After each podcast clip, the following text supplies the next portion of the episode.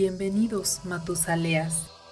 Preparen su pool y elijan sus vampiros. Porque Vampire, The Eternal Struggle, está aquí. Estás escuchando Masterface.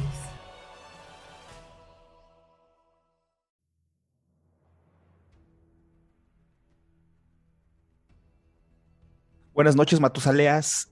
Como se habrán dado cuenta, este es un capítulo un poco especial. Lo que Oliver tanto temía se ha dado, ¿no? Hemos diablerizado, así como le pasó a Mitras. Quién sabe quién habrá sido el Monty Coven de esta ocasión. Pero bueno, yo soy Carlos Escobar, el príncipe de la Ciudad de México, que en esta ocasión, pues te armaré un poco el lugar de Oliver, ¿no? Esperemos hacerlo tan bien como él. En esta ocasión no somos tantos, compañía mi amigo y el vampiro más joven de la cripta, como bien menciona Oliver. Luis Jiménez. Luis, ¿cómo estás? Bien, muy bien, aquí. Muy gustoso de continuar con esta segunda parte de Foro of London. Desafortunadamente aquí en esta nueva temporada de Masterface seguimos con que la vida nos golpea de vez en cuando y pues a día de hoy somos dos, pero eh, con muchas ganas de grabar igualmente. Claro, y Oliver que no había sucumbido ante esto, hoy es creo que la primera vez, ¿no? Que le pasa. Le tocó por fin, así es, le tocó por fin. La verdad es que suena mal y suena cruel, pero es un poco emocionante que sea la primera vez que a él le toca, porque entonces ya nos tocó a todo el mundo en el, en el equipo. Claro, pues bueno, este, si quieres para avanzar rápidamente a lo que dejamos pendientes, vamos a la sección de noticias. A ver, creo que tenemos unas poquitas ahí, entonces vamos para allá.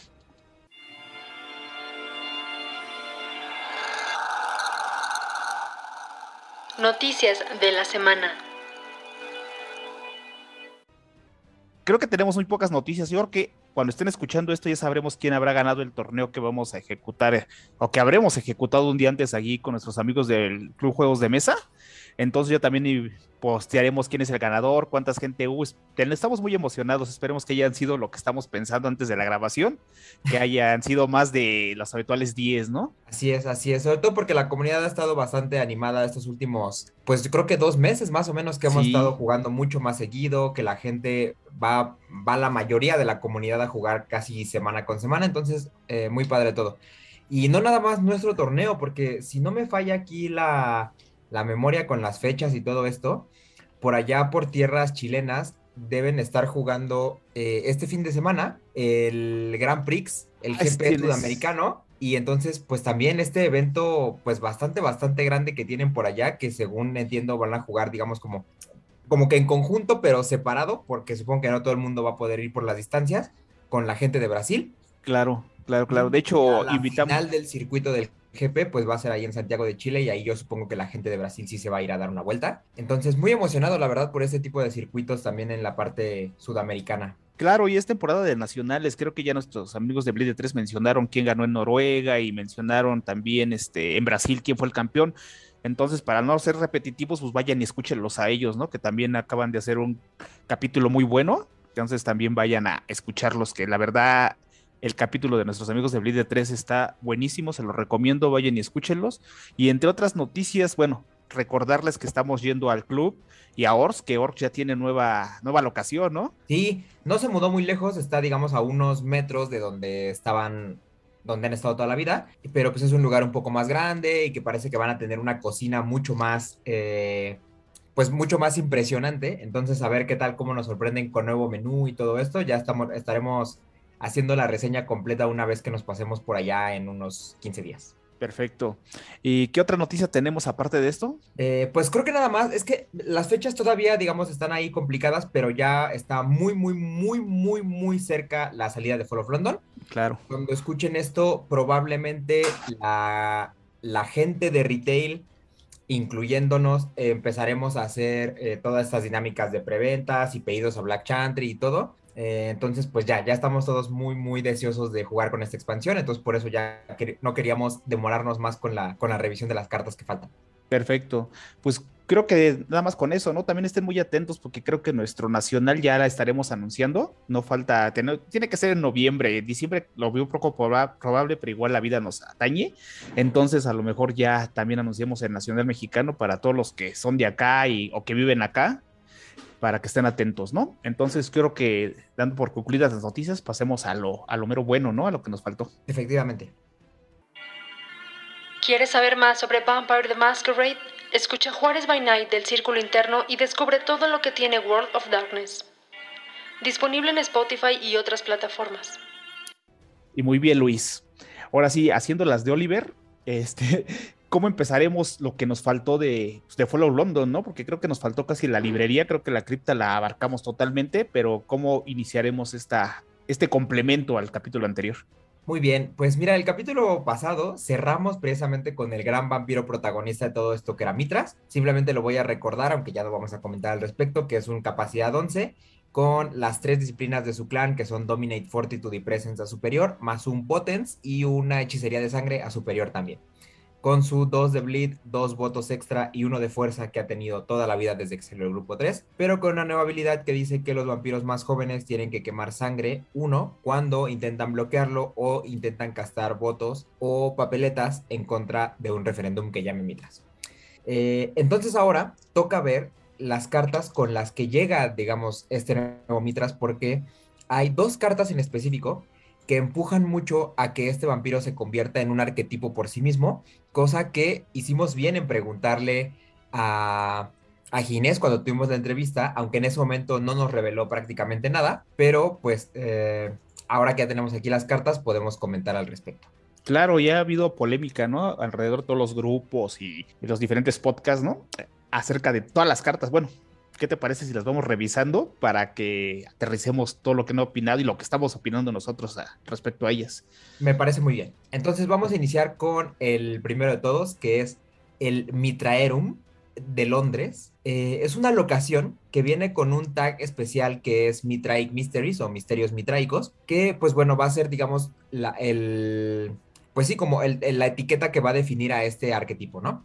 Eh, cuesta uno de pool, y dice, si tú no controlas a Mitras durante tu fase de influencia, tú lo puedes buscar en tu cripta, puedes buscar una copia de Mitras, revelarla y moverla a tu región incontrolada. Eh, si ese no es el caso, entonces durante tu fase de unlock, o incluso aunque ese fuera el caso, durante tu fase de unlock tú puedes agregar uno de sangre a Mitras o a cualquier miembro de los eh, misterios mitraicos, que ahorita que veamos la siguiente carta, vamos a saber cómo haces que alguien sea del misterio mitraico. Órale. Pero pues de momento, a mí personalmente me gusta la carta.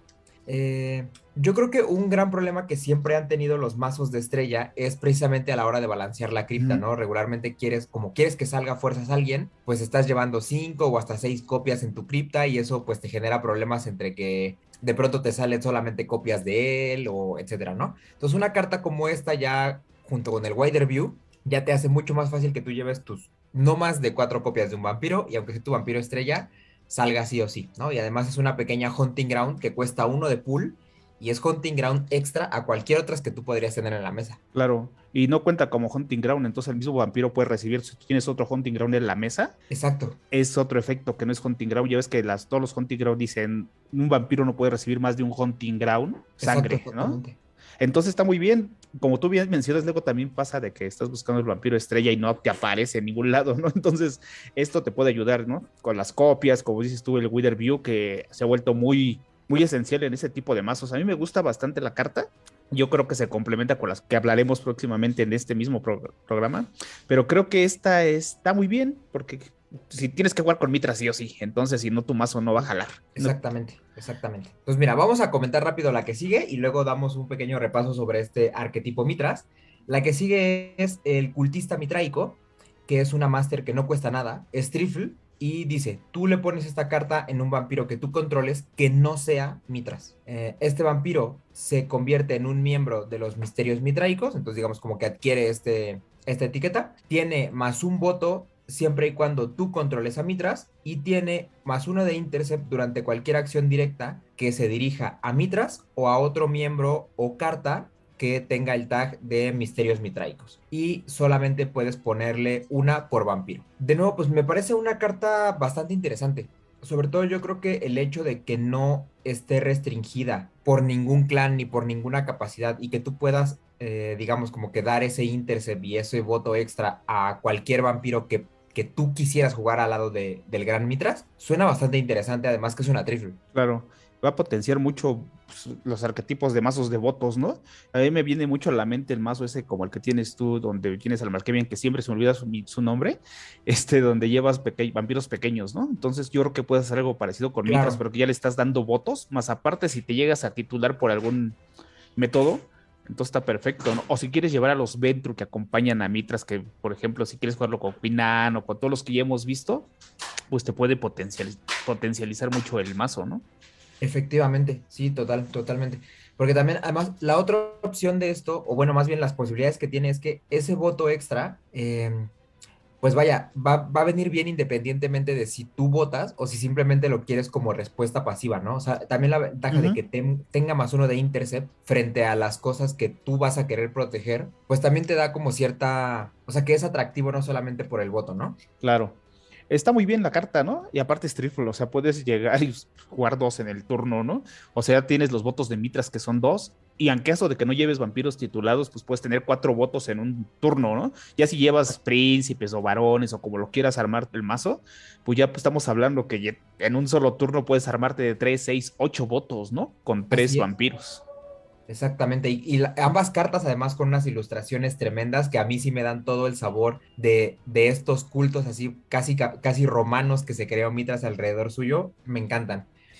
Y, y estas cartas además yo creo que han sido las que creo que menos polémica han generado, pero sí un poco, ¿no? Al menos yo he visto un poco de memes y esas cosas, de por qué hacer un arquetipo alrededor de un solo vampiro, ¿no? Cosa que digamos, nunca se había empujado desde la librería tan específicamente como, como ahora. Claro. Hemos visto el anterior de Nefertiti que cuando jugabas con Ancla Hotep le daban, bueno, no era directamente Ancla Hotep, pero creo que los vampiros que tuvieran el medallón les daba todas las disciplinas que tuvieran a superior y todo, pero este exactamente dice Mitras, ¿no? Entonces sí, pues aparte es Follow Blondo, ¿no? O sea, creo que va muy bien de la mano y también con las cosas que subiste de cómo se representa el World of Darkness ahora y también lo quiere entregar a las cartas, que siempre ha sido así. Ahora tiene más relevancia por este One World of Darkness que están hablando.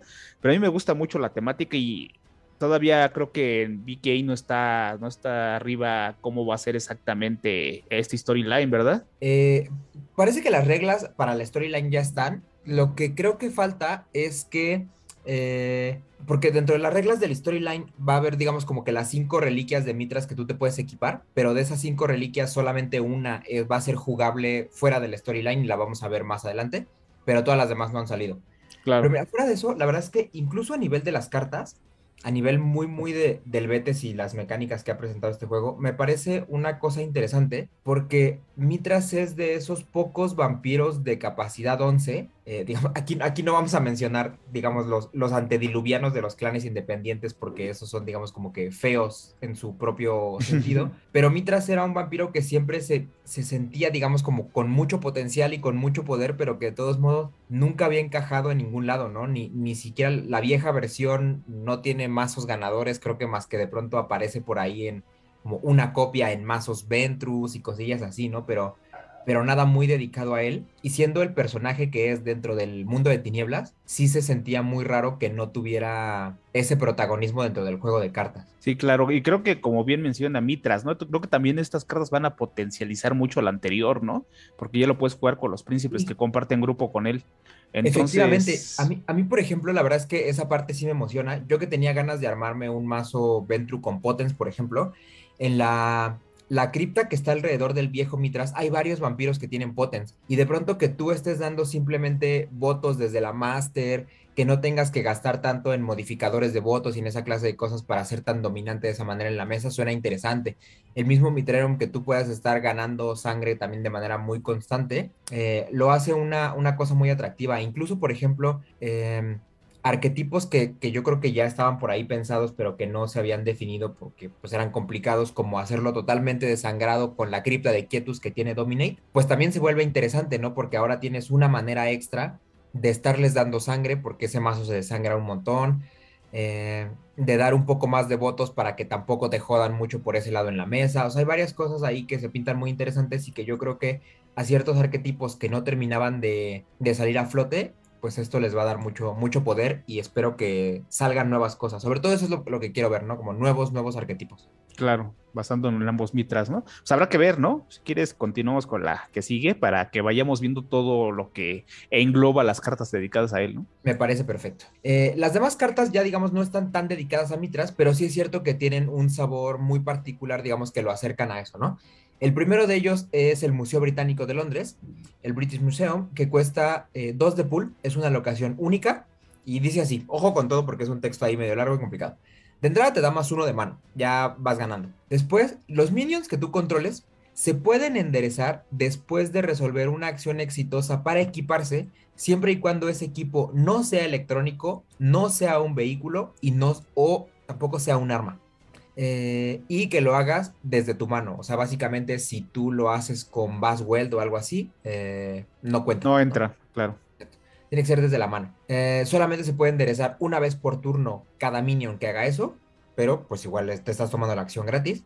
Y además de eso, todas las cartas que entran dentro de esa lista cuestan una sangre o un pool menos para equiparse. Es una carta que a mí me gusta mucho, que yo creo que es de las que más emocionan a la comunidad y por una sola cosa, y es que en el juego hay un montón de equipos que, eh, digamos, no tenemos claro, no tenemos presentes porque, eh, pues precisamente no se juegan, ¿no? Todas las cosas que no son armas, no son electrónicos y no son vehículos, le puedes preguntar a quien quieras y a lo mejor te menciona dos. Claro. ¿No? Pero justamente por eso, porque no se juegan, porque de pronto eh, algunos son muy caros, otros el estar tomando la acción de equiparse ya en cómo es el, el Betes en 2022, eh, pues como que muchas veces no renta, sientes que desperdices una acción que podría estar haciendo cualquier otra cosa. Entonces el hecho de que esta carta te dé esa posibilidad de equiparte gratis en el sentido de que no te cuesta la acción y muy posiblemente gratis por la reducción del costo, hace muy interesante pues muchas cosas. Claro, y aparte, bueno, a la mente nos viene también el Haron Ketus, el of Convergence, que son los más comunes, ¿no? Como bien mencionas, ¿no? Si yo tengo un mazo de bloqueo en of Convergence, pues obviamente muchas veces digo, lo equipo, pero si no tengo las cartas para enderezarme, pues no lo hago, me quedo parado esperando bloquear con lo que tengo en la mano, ¿no? Entonces con esto ya si lo logro exitosamente, que hay maneras de hacerlo, porque hemos entendido que la magia del herrero el Mayo de Smith, es una acción de equipar. Entonces con esta podría funcionar, pero no, porque ya vi que tiene que ser de la mano. Entonces no lo puedes este, tutoriar de esa manera, ¿no? Creo que es una de las preguntas que, que sí, No, esa, parte ahí no funciona. Yo creo que hay que, em, digamos, por ese lado, la verdad es que lo encuentro bastante eh, justo, digamos, porque entonces harías que la taumaturgia fuera infinitamente más poderosa, ¿no? Claro. Entonces, así yo creo que está bien regulado para que todos los clanes lo aprovechen. Pero sí, como dices, algo que me llamó mucho la atención es que la comunidad luego, luego empezó a, generar mazos ya, ¿no?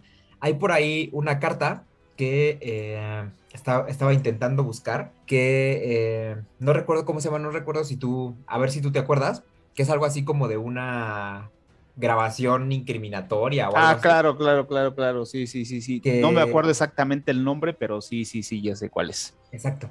Que tú básicamente lo que haces es elegir a un vampiro y ese vampiro, ah, mira, ya la tengo aquí, es el Incriminating Videotape. Ah, claro. exactamente, es simplemente está marcada como equipo, no es electrónico sorpresivamente, y dice, tú escoges a un minion que controle tu presa. Ese minion que hayas escogido no puede bloquear al minion que tenga este equipo. Entonces, ya hay por ahí la gente que se está inventando sus mazos con 10, 15, 20 cartas de esta, porque tú lo que haces es que teniendo el British Museum en la mesa, cada turno uno de tus vampiros se pone una de estas, alguien no, se, no te puede bloquear y luego te vas a enderezar, te salió gratis y puedes estar haciendo cosas con un vampiro menos que te vaya a bloquear, ¿no? Y si llevas 15, pues eventualmente tus vampiros serán imbloqueables por todos los vampiros de tu presa hasta que lo mates y la presa que sigue lo mismo. Claro, esto está, es que quiero ver ya los mazos porque hay tantas cosas que vienen a la mente que dices, no, sí, sí, sí, es una carta muy buena y yo creo que también va a ser muy contesteada, ¿no? Porque todo el mundo lo va a querer tener en sus mazos, así como pasa con el, actualmente con el Dreams, ¿no? Que siempre ha sido una carta que tienes que esperar hasta que el otro la juega. En este caso, pues tienes que encontrar la manera de contestear cuando ya, o sacarla antes, no sé cómo vaya a suceder, pero es una carta que vamos a ver bastante. Efectivamente, efectivamente, la verdad es que sí me emociona mucho. Eh, yo creo que tú, por ejemplo, que juegas mucho Rapnos, igual va a ser un clan muy claro. porque Caravanalisha, Brana, Shimulo Tarot y tres Shamaji, todos son cosas que los que cuestan, cuestan menos y claro. ¿no? Sí, aparte, o sea, equipas y vas y blideas o vas y haces sensory o vas y haces otra cosa, Terras Free Grace ahí. Exactamente. Muy pues bueno, una carta con mucho potencial. Esperemos a ver que vayan a, vayan a escuchar de nuevo nuestros capítulos de equipos para que sepan todo lo que se pueden equipar con esto y a ver qué se les ocurre. Exacto. Eh, seguimos con otra carta que ah, esta puede levantar muchas opiniones y ha levantado muchas opiniones, ¿no? Que es el Shard of London. Eh, cuesta 2 de pool, es una locación única Dice, si tú tienes el Edge, tú puedes girar esta carta para reducir el costo de cualquier otra carta que tú juegues en dos de pool sangre. Y los vampiros se pueden robar esa locación como una acción directa. Los Ventrus, evidentemente porque pues Mitras, eh, tienen más uno de sigilo para esa acción de, de robarse la locación. Una carta complicada, eh, que yo creo que de entrada hay que aclarar primero una cosa porque mucha gente se confundió al inicio y pues vaya, no sé por qué si ya hemos visto wordings parecidos, pero el hecho de que diga una carta que tú juegues no la limita a Masters. O sea, simplemente habla de cualquier cosa que salga de tu mano. Claro. Para, para que quede bien claro eso. Y por eso está marcado también como sangre, ¿no? Porque hay cosas que te cuestan sangre. Y creo que ese, ese wording sí, este, como que disipe esas dudas, ¿no? Pero sí se da confusión porque luego la emoción y la lees tan rápido que dices, ah, caray, puedo hacer esto y después dices, ¿será? Pero así como bien lo mencionas. Así es.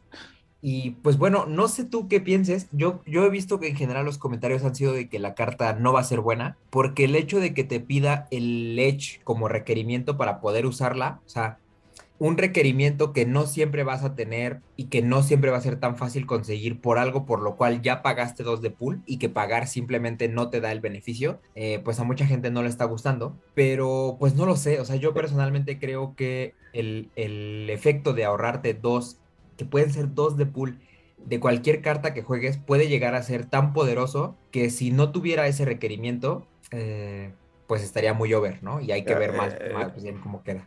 Claro, es que a lo mejor mucho mundo, mucha gente está pensando en Castrate Master, ¿no? Que las tienes que jugar al inicio, ¿no? Exacto. Pero hay muchas cosas que puedes ganar el Edge y te puedes equipar a lo mejor un rifle de asalto si no tienes a lo mejor el, el, ¿cómo se llama? El alastro para que te cueste barato ya te va a costar tres. O sea, tres lo pagas sin problema porque a lo mejor vas a blotear después o a lo mejor cualquier o sea, cualquier cosa que te venga a la mente, un Crimson Sentinel ya después de obtener el, el Edge o cositas así, ¿no? Porque muchas veces estamos pensando en, ah, las Master, porque las Master son las que cuestan, las locaciones, que lo tengo que tener al inicio para poderla jugar, ¿no? Inclusive estaba escuchando o leyendo también que puedes jugar mazos con Enkil Cup, ¿no? En mi turno, antes de que sea mi turno, juego blideo, tengo el Edge y ya ahí puedo jugar una Master reduciéndola en costo, ¿no? A lo mejor también volveremos a ver los mazos esos de, de la Magnus Network, ¿no? Con tanto, tantas locuras. Sí, a mí me gusta mucho ese mazo. Y, es que es cierto, o sea, yo creo que eh, esta carta va a beneficiar, en mi opinión, sobre todo a los arquetipos que puedan multiactuar, ¿no? Porque entonces es mucho más consistente el que tú puedas conseguir el edge y luego hacer otra cosa. Después de eso, pues yo creo que a los clanes que tengan mucho sigilo o que tengan de manera sencilla conseguir el edge, y luego de eso, pues claro, te invita mucho a experimentar, ¿no? Jugar con el Enkil Cog, ver de qué manera puedes empezar tú con el Edge para poder reducirte Masters. Claro. Eh, a mí, por ejemplo, que me gusta mucho los Etitas, también están estas cartas de Serpentis, que por ejemplo, si tu presa te sangra, el que consigue el Edge eres tú. Perdón, si tu predador te sangra, ¿no? Exacto, exacto. Arrancas ya con el, con el Edge en tu turno después de que tu predador te ha sangrado. Y hay varias cosillas ahí que le pueden sacar mucho provecho al Shard of London. Yo, por ejemplo, tengo muchas ganas de probarlo en mi mazo de, de Malkavian, este que tengo de bloqueo con lanzallama y todo, porque creo que Ledge, pues más o menos lo consigues de manera ahí relativamente consistente y que te empiece a ahorrar todas las armas que lleva el, el más o una que otra máster o estas cosas, pues es, es interesante. Claro, y bueno, a lo mejor también muchos dicen es que se puede robar, no es que algo tan poderoso y tan beneficioso para las mesas, pues es como la Montreal, ¿no? Que la Montreal luego llega el punto en que es Montreal de todos, ¿no? A lo mejor va a pasar lo mismo con este y por eso muchos dicen, no, pues no la quiero, ¿no? Pero también hay que tener en cuenta que si está tapiada, pues es prácticamente pues para que la robas, ¿no? Porque el que la tiene obviamente la va a estar tapeando para sacar el beneficio, ¿no? Igual cositas así, ¿no? Entonces, pues tienes que esperar tu turno, o sea, sí es una carta que se me hace buena, pero habrá que verla en mesa, ¿no? Sí, yo creo que esta está mucho más, digamos, como contenido su uso, no es como el British Museum que a lo mejor parece que abre las posibilidades, está más bien, tiene mucho truco para encontrarle dónde encaja, pero yo sí creo que donde encaje va a ser muy poderosa. Claro, pues ya con ambas, ¿no? Puedes reducir hasta en tres, ¿no? Un equipo. Así es, así es. No, pues, está muy bien. A mí me gusta. Yo creo que sí, o sea, a mí siempre me gustó desde que la leí y creo que ya tengo ahí como que opciones, ¿no? Igual también puedes usarla con House of Zorro, que es la que te permite tapear esa y destapar una carta que no sea un minion y así la proteges y dices, ah, bueno, la usó dos veces para reducir hasta o sea, dos equipos o el mismo equipo, ¿no? Porque lo puedes usar y la proteges, porque se la robe, no la va a poder enderezar ese turno, ¿no? Entonces como que les quitas las ganas de irte a robar, ¿no? Totalmente, totalmente. Y qué bueno que mencionas el House of Sorrows, porque después cuando lleguemos a la siguiente máster que, que veremos más adelante, también le va a sacar mucho provecho el House of Sorrows. Pues bien, pues continuemos entonces. Pues muy bien. Vamos a continuar entonces con un, uno de los dos equipos que hay disponibles, digamos, para, para esta expansión. Y aquí sí es lo que mencionábamos, es una de las cinco reliquias de Mitras, la única que va a salir eh, impresa, digamos, real, para jugarse en, cualquier mesa fuera del storyline. Y ese equipo es el Ritual Goblet, que eh, cuesta un pool, es único. Eh, el vampiro que tenga ese equipo obtiene un nivel de hechicería de sangre o taumaturgia. Rescatar a los vampiros de torpor le cuesta una sangre menos. Y una vez por turno, el vampiro se puede enderezar después de rescatar a un vampiro en torpor. Órale, me parece buena, ¿no? O sea, ese que te dio un nivel de, de hechicería de sangre antes taumaturgia está bien, ¿no? ¿Cuántos equipos hay que te dan disciplinas, ¿no? Obviamente hay muchos que las dan a superior, efectivamente, pero esta tiene otra cosa, ¿no? Eso que te cueste uno y menos de sangre rescatar y aparte te enderece, como bien mencionabas tú, a lo mejor en tu arquetipo de que quieres hacer este los Ventru con el Mitras anterior, donde hay más cripta con Potens, te puede servir también como para el elevador de la muerte, o te puede, y aparte te vas a enderezar, ¿no? Exacto. De rescatarlo, lo rescato, me enderezo y voy y le pego, ¿no? Así es, así es. Fíjate que hay, hay, dos cosas curiosas que tiene este, ¿no? Una es el cómo está el wording, porque es el tercer equipo que te da de alguna u otra manera hechicería de sangre. Pero dentro de esos equipos, uno te lo da directamente a superior, otro eh, te la da a superior si la tienes básica, pero este directamente te da un nivel, ¿no? Independientemente, aunque tú no tengas hechicería de sangre para nada, pues te da un nivel y la puedes usar desde básico. Y la otra cosa es que yo, por ejemplo, creo que es un equipo un poco raro, que yo en lo personal creo que hay que sacarle provecho por ahí, o sea, por la disciplina, porque como lo hemos dicho mucho, y aquí el fantasma de Oliver es el que eh, nos empieza a llamar porque él lo dice de muchas maneras y lo ha dicho innumerables veces, que estar buscando acciones o cosas que te rescaten de torpor no renta, ¿no? Porque en teoría tú tendrías que buscar desde antes la forma de nunca llegar ahí. Claro. Pero, como bien dices, o sea, la, el chiste está en que con hechicería de sangre, que es una disciplina que si bien puede hacer muchas cosas, también destaca su combate, ver qué puedes hacer con temáticas como eso, como el elevador de la muerte, como hacer que un vampiro encaje en una cripta por cualquier razón, ¿no? Por ejemplo, el, el nuevo Malkavian que tiene taumaturgia básica que revisamos el capítulo pasado, con mm, esto se la danza superior para que encaje con los Tremer y tienes otra manera de que tu, tu pared Tremer que ha sido de toda la vida, eh, pues salga de por más allá del chantry y esa clase de cosas, ¿no? Claro, claro, claro a mí también me gusta, ¿no? Eh, como bien mencionas, también hemos visto, es que siempre, siempre hay polémica en el Betis porque hay tantos arquetipos, tantos mazos que a lo mejor hay gente que les va a fascinar y a otras no, pero hasta que no lo ves en meso hemos visto cosas bien raras que funcionan con cartas menos eficientes que lo que creo que será esta. Sí, estoy de acuerdo. Fíjate que otra cosa que me da mucha curiosidad es ver qué tanto lo juegan los anarcas, porque que te dé un solo punto de hechicería de sangre, pues ya la puedes utilizar la disciplina en su modalidad anarca. Y hemos visto que es una disciplina que se ha repartido, pues de manera, digamos, como muy curiosa entre, entre esta secta, ¿no? Varios gangrel ahí de los que ya conocemos tienen por ahí taumaturgia.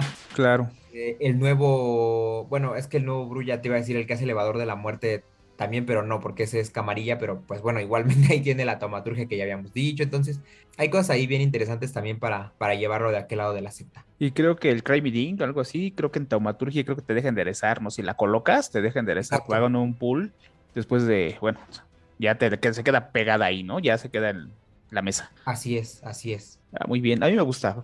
Yo creo que va a ser también un, un gran artefacto, aunque mucha gente no le da así como que el beneficio. Estoy totalmente de acuerdo. Y a mí por lo menos, antes de pasar a otra cosa, me da curiosidad ver si las otras reliquias de Mitras, eh, que son cinco, te dan niveles de las otras disciplinas que tiene Mitras, porque también tiene Mitras cinco disciplinas, ¿no? Y la tomadora es solo una de ellas. Pero a ver si los otros equipos, que desafortunadamente no saldrán, pero te dieran Dominate, Fortitude, Potence o, o Presence, ¿no? Además, pensando que para el storyline sería divertido, porque de esas tres disciplinas, bueno, de esas cuatro disciplinas, solamente Potence la puedes obtener por equipos, ¿no? Bueno, la Fortitude y, Dominate también, pero el Seal of Vedarta es un equipo muy particular que no, que no es como los demás, ¿no? Exactamente, que también proviene de los Ventru. Bueno, hay una historia ahí un poquito más extensa, pero sí, estaría bien que hubieran salido los demás, ¿no? Pero al parecer no será así. Pero este creo que es bueno, ¿no? Ya va a haber otra, aparte del Chocapic, ya va a haber otra, una copita también por acá. así es, otra para el cereal. Exacto. Continuemos. Si eres fan de los juegos de mesa o quieres descubrir más de este hobby, escucha el podcast de Jugador Casual, disponible en Spotify y otras plataformas. Pues muy bien, continuamos y entramos ahora sí con otra parte que ha eh, pues llamado mucho la atención y ha generado mucha expectativa más allá de Mitras. Creo que de hecho mucha más gente está hablando de esto más que de Mitras, que son todas las cartas de Segunda Inquisición. ¿no? Ya no vamos a tener eh, hunters, ni imbuidos, ni nada por el estilo, pero la segunda Inquisición sí es algo muy presente en el mundo de tinieblas a día de hoy y pues no podía faltar que llegara aquí al juego de cartas. Entonces, vamos a revisar, la segunda Inquisición está básicamente conformada por tres aliados y una máster, con un pequeño equipo temático ahí que tampoco nos vamos a detener mucho porque ese ya lo mencionamos. Pero bueno, eh, vamos a empezar con la Master, creo que es lo mejor para que nos demos una idea de por dónde se está tirando el arquetipo y ya con base en eso analicemos los aliados uno por uno. La Master es el Mobile Headquarters de la operación antígena. Es una locación única que cuesta 2 de pool y tiene otra nueva etiqueta que ha salido en esta expansión, que es tal cual operación antígena, que es como se denomina a la segunda inquisición, digamos, en la en Fall of London y todo esto. Dice, un aliado de operación antígeno que tú controles puede girar esta locación y eh, intentar entrar en combate con un vampiro como una acción directa a más uno de sigilo. También tú puedes girar esta locación para eh, rellenar a un aliado de operación antígeno hasta su tope, digamos, como de su vida inicial. Y por último, puedes girar esta locación y pagar dos de pool para cancelar una acción, una carta de acción que tenga como objetivo a una carta de operación antígeno que tú controles, la que sea. O sea, puede ser cualquiera de tus aliados de operación antígeno o puede ser este. O sea, una carta de acción no tiene que ser directa ni nada de eso. Hay una votación que, que te elimina a un este, aliado, ¿no? Que no me. Vacaciones permanentes, ¿no? no sé si. Eh, creo que no aplica porque la única carta que yo ubico que aplica en esos casos es el, el, Yoruba Shrine. Claro. tiene un, un texto bien específico que dice que eh, cualquier referéndum que también esté, digamos, como que en los términos del referéndum los seleccione, eso sí cuenta. Claro. Entonces creo que en esta carta eh, no aplican votos, o sea, sí tiene que ser pues una acción. Es que, no dice, o sea, dice cancel una acción card que target. Claro, pero es que en teoría la, cuando tú tiras la acción política no tiene target, ¿no? Entonces está hasta después que tú lo especificas en los términos. Claro. Bueno, habrá que averiguarlo, ¿no? También sería bueno saberlo porque creo que es una de las de las cosas que vamos a tener duda, ¿no? Bueno, y ya independientemente de eso es una carta maravillosa, ¿no? O sea, rellenar un aliado de estos al full de su capacidad. O sea, no, o sea, no le veo desperdicio a la carta. Obviamente la tienes que girar, entrar en combate, rellenarlo o hacer que una acción falle. Pues así te abre como que muchísimas cosas la carta, ¿no? Y puede verte beneficiado, ¿no? Ya no hay imbuidos, pero este como que le da un sabor así bueno a ese tipo de aliados que van contra los vampiros, ¿no? Que hay más todavía. Exactamente. Sí, estoy totalmente de acuerdo. Y por eso es que decía que esta también se puede beneficiar mucho de algo como el House of Sorrows, porque precisamente el que tú la puedas girar para hacer tres cosas distintas, seguramente va a haber turnos en la que tú quieras, eh, por lo menos, por lo menos, tener el, el último efecto, ¿no? El de, digamos, como el, el botón de emergencia. Entonces, si tú la usas para rushear o la usas para rellenar a alguien, tener ahí el House of Sorrows para que tú la puedas girar, enderezar esto y luego eh, aplicar este efecto de cancelar, pues también es, es interesante, ¿no? Yo creo que comba bastante bien. Sí, sí, sí, sí. Creo que ahorita que nos está escuchando Oscar hubiera querido estar aquí porque Obviamente ya no habrá haber imbuidos, ¿no? Pero les da como que el sabor eh, tener, hacer un mazo. Son tres que vamos a ver a continuación, pero creo que les puede sacar muchísimo jugo, ¿no? Porque ya hemos visto vampiros como el Tremer que vimos en el capítulo pasado que les hace que ganen vida, un vagabundo místico. Entonces puedes tener permanencia de tus aliados ahí en mesa, ¿no? Y ser muy, muy, muy molestos, ¿no? Sí, estoy totalmente de acuerdo. A lo que a mucha gente no le ha gustado son los aliados, ahorita lo vemos, pero otra cosa que hay que tener en cuenta y que lo mencionamos para que toda la gente lo tenga en mente durante toda la conversación que vamos a tener ahora, es el hecho de que el, el último efecto cueste pool porque vamos a ver muy seguido cómo los distintos efectos que tienen estos, eh, pues estos operativos de la operación antígeno van a estar costando pool y hay un tema ahí con que si renta o no estar pagando por todo ello, pero pues hay que ver. Claro, claro, yo creo que también depende mucho de la construcción que lleves alrededor de ellos, ¿no? ¿Qué tan sólida es? ¿Qué, o sea, ¿qué tanto te puede ayudar esto? Porque luego a veces dices dos pools, yo pago dos pools cuando no tengo cómo defender tal vez un Wargul o algún aliado pues, relevante, ¿no? Dices, los pagas sin problema. Entonces también eso hay que pensarlo muy bien, ¿no? Porque dices, ah, me robaste un Wargul que me costó 4 3 o un, este, de estos el Garú renegado, ¿no? Que es muy caro. Dices, bueno, igual pierdo otros dos, pero no te lo vas a llevar, ¿no? Y aparte en este contexto que ya la carta de Presence, este, que siempre se me olvida su nombre, ya anda mucho. En Trasmen, ya hay, o sea, en mesa todo el mundo tiene, o sea, porque han salido muchas cartas de esos. Y estos, como al no ser imbuidos, pues no tiene las convicciones que te protegen de eso, ¿no? Entonces también hay que, pues hay que analizarlo, ¿no? Más profundamente y hasta como pasa con el Dead Gangrel, que lo ponemos mucho de ejemplo porque todo lo ninguneábamos muy feo, vamos a ver verdaderamente el poder ya estando en mesa, ¿no? Así es. No, además, ¿sabes cuál es un tema que a mí se me hace muy interesante? Y fíjate que yo creo que poco se ha comentado desde esa perspectiva. Y es que los aliados que ahorita vamos a ver, salvo yo creo que el que te equipa, ninguno tiene mucho valor si te lo robas. Claro. O sea, como que la, ese es la máster la que ya les deja hacer otras cosas y entrar en otro tipo de dinámicas, que robarte solo al aliado, si bien afecta mucho al jugador al que se lo estás quitando, aquel que obtiene al aliado en realidad está ganando poco, ¿no? Claro. Creo yo. Yo creo que muchas veces también lo haces por protegerte, ¿no? Si puedes robar el aliado y sabes que no te va a bloquear. Sí, sí, sí. O sea, dices, prefiero tenerlo acá a que me esté rocheando cada turno, que me esté bloqueando, porque estos tipos con un masking o cositas así, aparte de que puedan entrar en combate, que también eso hay que ser muy enfático, ¿no? Entrar en combate en cierta etapa del juego puede ser muy relevante, ¿no? Entonces... Sí, estoy totalmente de acuerdo, pero yo, por ejemplo, lo que, lo que creo es que a diferencia de un Wargul, que tú lo sacas, incluso tu aliado puede estar echándole ojo al Wargul porque sabe que le va a sacar provecho.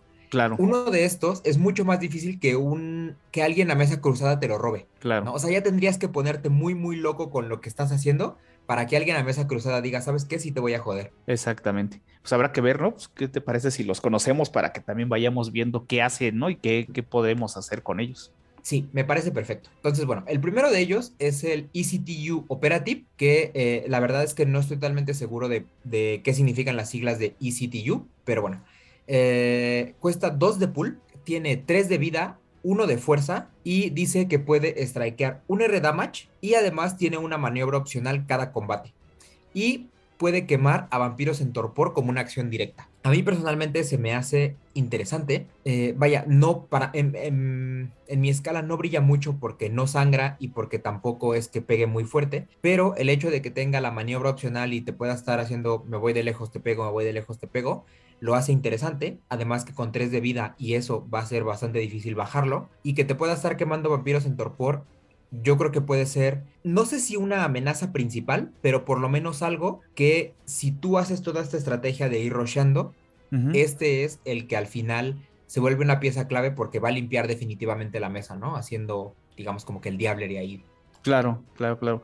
La maniobra es relevante, ¿no? Y que tenga un R damage. Luego también eso te hace con target vital ser un poquito más agresivo, pero obviamente son aliados que, como bien mencionas, ¿no? Contra mazos de combate duros, pues no tienen nada que hacer, ¿no?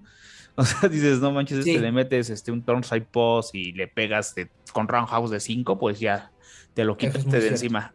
O sea, también eso, a lo mejor la maniobra, ¿no? Porque muchas veces hemos visto que, obviamente este no le puede ser Dragon of the Beast porque es un mortal, la maniobra muchas veces este, te salva, ¿no? Y le hemos visto así en, en muchísimos casos, ¿no? Pero el que no sangre también es como que, o sea, sí quema vampiros en torpor, ¿no? Pero no los quema con sigilo. Exacto, sí, sí, sí. Entonces el bleed a lo mejor le hubiera sido relevante, ¿no? Bueno, no te voy a ocupar para eso porque a lo mejor no es el momento, pero a lo mejor el bleed me puede servir pues, para hacer algo más, ¿no? Sí, estoy de acuerdo, porque creo que, o sea, para mí la comparación más directa es con un nefando, porque cuesta lo mismo, tiene una habilidad similar en el sentido de que te pega de lejos y eh, pues el nefando hace muchas más cosas, ¿no? El hecho de que se prevenga un daño y que también quema vampiros en torpor y todo se siente mucho más poderoso. Claro. Pero, pues bueno, esto yo creo que hay que verlo en, el, en completo, ahorita que veamos los otros aliados. Lo que sí es que a mí me llamó mucho la atención que la gente estuviera diciendo que eh, esto iba a funcionar, digamos, como una contramedida contra los eh, legionarios Esmeralda. Y es que personalmente a mí no me lo parece. O sea, entiendo muy bien por qué lo dice la gente en el hecho de que pues tú te tienes a un legionario y pues le ganas porque tú te vas de lejos y le pegas, y el legionario no te hizo nada, ¿no? Pero le pegas uno y el legionario tiene dos vidas. Lo dejas vivo es que el tema es que este aliado cuesta el doble, no tiene la posibilidad de la resiliencia de un legionario esmeralda, no puede salir gratis como si lo puede hacer tan tan fácilmente el legionario esmeralda y te cuesta dos combates detenerlo. Exacto. Y, pues tú vas a tener cuántos, dos de estos contra seis legionarios Esmeralda. O sea, discúlpenme, pero a mí no me parece que esto sea para nada una defensa no. contra, esos raids. no, porque estos te van a costar a ti, ¿no? En el mejor de los casos, con un carisma te van a costar uno y eso en el mejor de los casos, ¿no?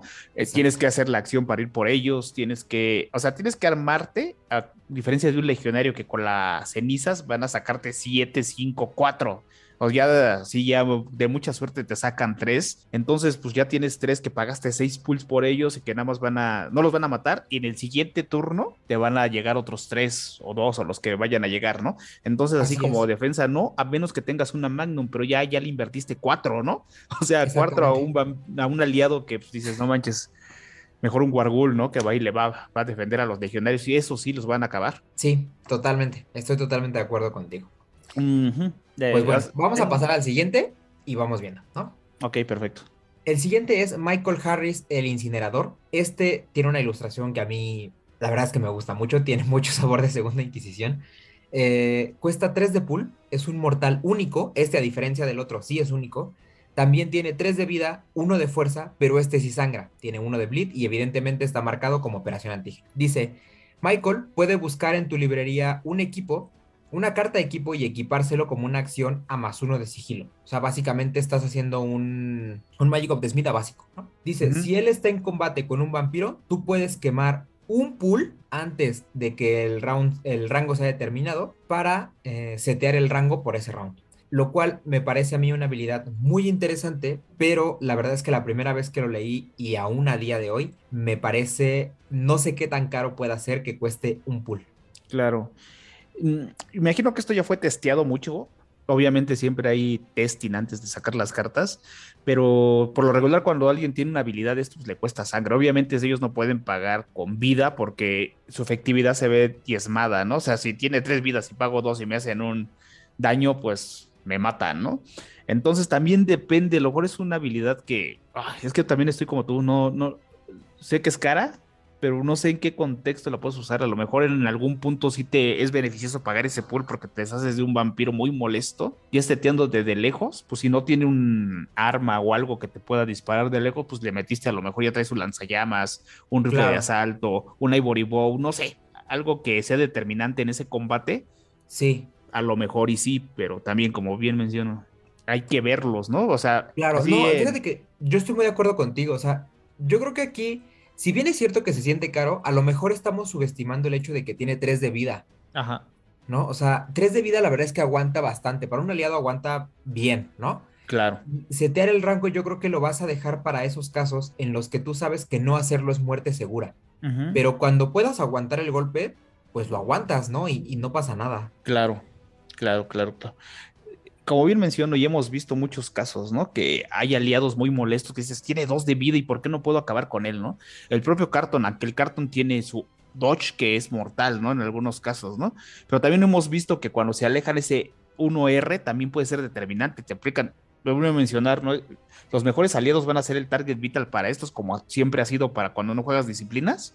El target vital si tienes un equipo bueno, ¿no? O sea, un Ivory Bow que con este sujeto dices, no manches, uno de grabado, sí, pero es un grabado que va a estar permanente y te va a estar este, pues seteando, ¿no? Cuando pueda, ¿no? A lo mejor dices, traigo al Leatherface de Detroit que tiene animalismo en básico, solo te voy a hacer uno con los cuervos y me lo vas a setear de lejos y me vas a tirar un Ivory Bow si no tengo a lo mejor una chamarra o algo que me prevenga, me vas a mandar a torpor, ¿no? Claro, sí, totalmente.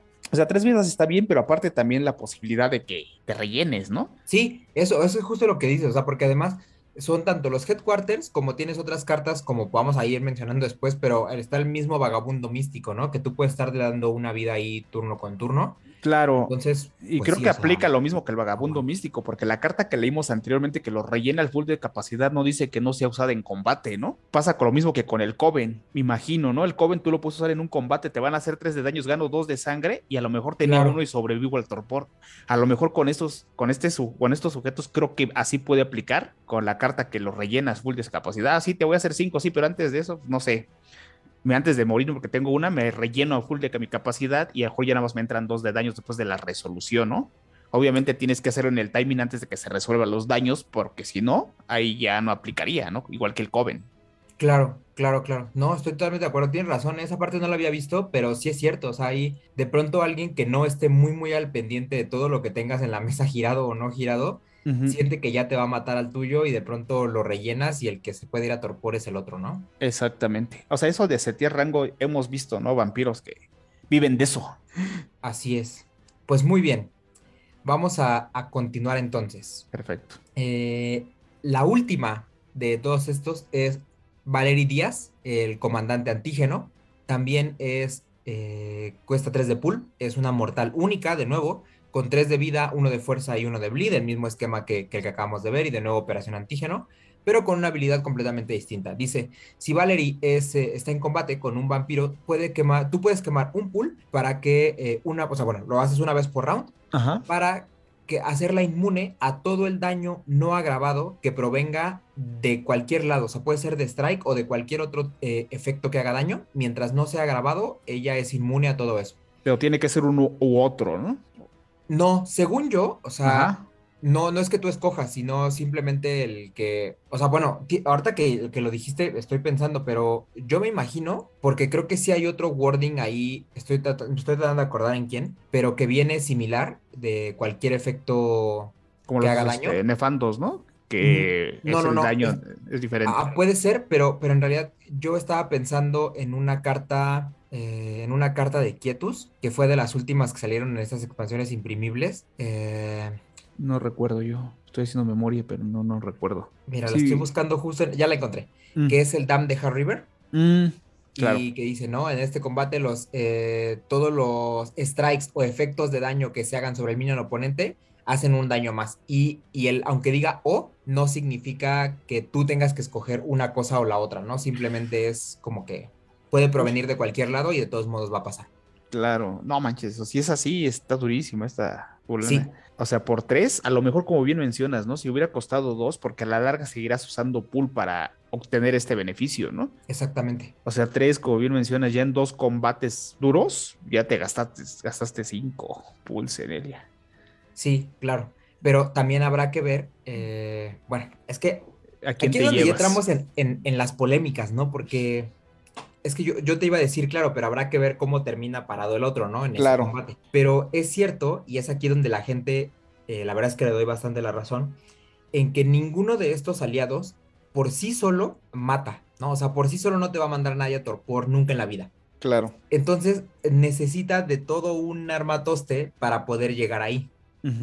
Y mucha gente se está preguntando qué tan caro va a salir eso, porque regularmente en lo primero que pensamos es precisamente pues otros equipos, ¿no? Porque es, digamos, por históricamente cómo se han equipado los, los mortales y los aliados y cómo han hecho cosas, ¿no? Cuando no tienen habilidades por sí sola de ser duros en combate.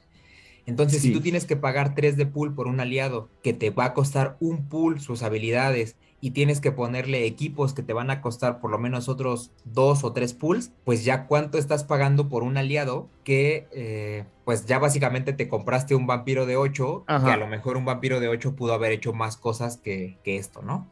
Claro, y aparte los compadens, ¿no? Estos son, o sea, no vio la manera de que compitan contra Convadens. Obviamente hay cartas de genas que ya conocemos en el primero, ¿no?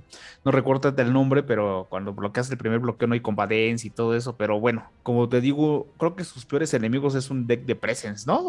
Por las cartas ya mencionadas, ¿no? El Convadens, te quiero robar y todo ese tipo de cosas. O sea, sí es como que, ah, caray, ¿cómo me defiendo? Porque van a ser insistentes, ¿no? Siempre, siempre, siempre. Claro, sí, totalmente. Pero mira, a ver, yo, yo tengo por aquí una lista, porque yo creo que Black Chantry, a pesar de que eh, pues podamos decir muchas cosas que nos parezcan débiles o, tirar como muy en contra de cómo está armada la Segunda Inquisición, yo creo que después de las tres expansiones que han sacado, que estoy contando los mazos de Anarca, los mazos de quinta edición y el, los Kindred, yo creo que Black Chantry se ha ganado todo el derecho a tener ese beneficio de la duda, porque a día de hoy yo no eh, tengo en mente una carta mala que hayan sacado. ¿no? O sea, yo creo que con todas las cartas y todo el trabajo que han hecho, siempre han dado muy en el clavo. Nunca han hecho nada que, salvo los legionarios Esmeralda, que me parece un caso muy particular porque se me hace imposible que, testearan todo lo que a día de hoy conocemos que se puede hacer con ellos. Eh, no, no, me parece que nunca hayan cometido ningún error, ¿no? Entonces, creo que se han ganado el beneficio de la duda de que esto está balanceado y va a ser lo suficientemente potente para que, para que se juegue, ¿no? Exactamente. Es que como todo, ¿no? O sea, hasta que no lo veas jugado, puedes dar opiniones. Obviamente, también hay cosas que dices en el pasado, como siempre, hay cosas que no te gustan tanto, pero cuando las ves, a lo mejor su, su, su sistema es otro, ¿no? O sea, su manera de ganar es diferente. Obviamente, esta también dice que, bueno, creo que ya no terminamos de leer lo que decía, nos fuimos mucho por. Ah, claro, tiene razón, porque, porque tiene un segundo efecto, que una vez por turno, bueno si una vez por turno, después de terminar un combate que la involucre a ella y que el vampiro oponente no esté ready, la puedes enderezar. Exactamente. Está bien, ¿no? O sea, porque... Ah, sí, o sea, la, verdad es que suena muy raro porque nunca hemos visto un efecto similar en un aliado y a lo mejor no podemos medir como la qué tan poderoso puede ser eso, pero sí, o sea, sinceramente, si de pronto con un vampiro eso suena deseable, ¿por qué no una habilidad que ya la tiene integrada, que no te tienes que gastar, por ejemplo, el, monster en robarlo y ponérselo a alguien? Ah, eso también es cierto. Em, pues, ¿por qué no sería bueno? ¿no? O sea, al final sigue sangrando, se puede quedar enderezada para bloquear y entonces mandar a torpor a otro, o sea... Eh, claro. algo que es interesante es que dice una vez por turno, no dice en tu turno. Por lo tanto, tú puedes rushear, mandar a alguien a torpor, enderezarte, bloquear, mandar a alguien a torpor y enderezarte otra vez en el turno de esa otra persona. Sí, toda la razón. Todo cuando dice una vez por turno, siempre es en el turno de cada quien, ¿no? Hemos visto como por ejemplo en Kidu, ¿no? Que si tienes una Enkilkog y te equipas, te enderezas en el turno que lo hayas hecho, ¿no? Exacto. Aplica el mismo efecto para eso. Entonces, creo que sí, está bien, ya me, has convencido, creo que sí es algo que puede ser relevante porque dice al término, entonces igual puedes tener un Ivory War Rostred, pero a torpor, ¿no? Terminó el combate, vender eso. Así es, así es, exactamente. Y mira, qué bueno que mencionas aquí lo del Rostred y todo eso porque yo quiero mencionar varias cartas que, tenemos ahí, a lo mejor no mencionamos todos los combos que se pueden hacer, pero eh, voy a mencionar cartas que yo creo que comban bastante bien con el con estos aliados y si tú me quieres detener en alguna para comentarla, me dices, ¿no? Perfecto. Voy a comentar primero los vampiros porque hay mucha cripta que tiene sinergia, digamos, con cosas de aliados, como por ejemplo Natalie Hale de las Arimanes que recluta con más uno de sigilo. Mm, claro. Luego hay un par de brullas en el grupo 3 que además se me hace bien interesante que jueguen juntos. Uno es Joshua Tarnopolsky, que es de capacidad 7 camarilla con eh, Presence y, y Celerity superior que dice que los aliados y retainers le cuestan un pool menos. Mm. Y tiene más dos de fuerza en combate contra Sabat. Pero bueno, le cuesta un pool menos los aliados. Y después a su compañera, que es Marlena, por capacidad 5, dice que ella no se gira después de que recluta eh, aliados, ¿no? Esa casi no la recordaba, pero está muy bien. Solo puede reclutar uno por turno, pero no se va a girar, ¿no? Entonces lo puedes reclutar a alguien y después hacer cualquier otra cosa. Y me parece una cripta relativamente barata como para que haga cosas, ¿no? Exacto. Después tenemos a dos vampiros que son excelentes porque reclutan con sigilo y además les cuesta uno menos, que son Sebastián Goulet, eso mm. ya cuando está merchado, porque una versión le cuesta uno menos y a la otra versión obtiene sigilo, entonces cuando está merchado hace ambas. Claro. Y luego está eh, Jibade el, el Barawi, eh, este eh, Ishtari de capacidad 9, que lo mismo, reclutar le cuesta uno menos y ya lo hace con uno más de sigilo, ¿no? Sin contar que su versión Advance, a través de girar ayes, tú puedes prevenirle daño a esos mismos aliados, ¿no? Lo cual está muy bien. bien interesante. Y creo que Lalo tiene un mazo, ¿no? Con él, o si no recuerdo a alguien más que tiene un mazo con él, que creo que... Ah, sí, con los... Pues el famoso mazo que no hace nada, ¿no? El que... Tus bloquea mucho. Claro, pues es que estos sujetos pueden ser así como que un apoyo, ¿no? Llevar ese mazo para otra, otro lado, ¿no? O sea, obviamente bloqueo y ahí ya puedo pagar mis... El pool que requieren todos estos fulanos, ¿no? Porque llevo igual la misma temática, pero ahora los llevo a ellos y llevo equipos, ¿no? Así es, así es. Mm, eso puede ser bueno. Mira, después tenemos, por ejemplo, a Guillaume Giovanni, el famoso este porque te da más uno de mano por mm, locaciones, claro. que también recluta con más uno de sigilo, ¿no? A lo mejor en él no suena tan interesante, pero pues es una, sigue siendo una opción, porque el hecho de que tenga necromancia además, exacto, te da la opción de que si ellos, los aliados mueren, pues Guillaume Giovanni los puede traer de vuelta desde el Ash sin que tengas que pagarlo de nuevo, ¿no? Lo cual sí lo hace interesante. Claro, y los puedes recuperar con el Dominate, ¿no? O sea, si te los llegan a robar, pues llevas la... Exacto. Sí, tú tienes toda la razón. Puedes robar de vuelta con el Dominate y puedes eh, después traerlos del Ash con, con Nigromancia. Sí. Luego tenemos a eh, Senga, una eh, setita que a mí se me hace bien interesante porque cuando haces una acción de reclutar, quemas X de sangre y si la acción es exitosa, puedes eh, además reclutar o incluso ponerte retainer eh, en automático así extras por cada punto de sangre que hayas quemado, ¿no? O sea, yo voy por un aliado, quemo dos de sangre y si es exitoso, traigo a los otros dos en una sola acción, ¿no? claro.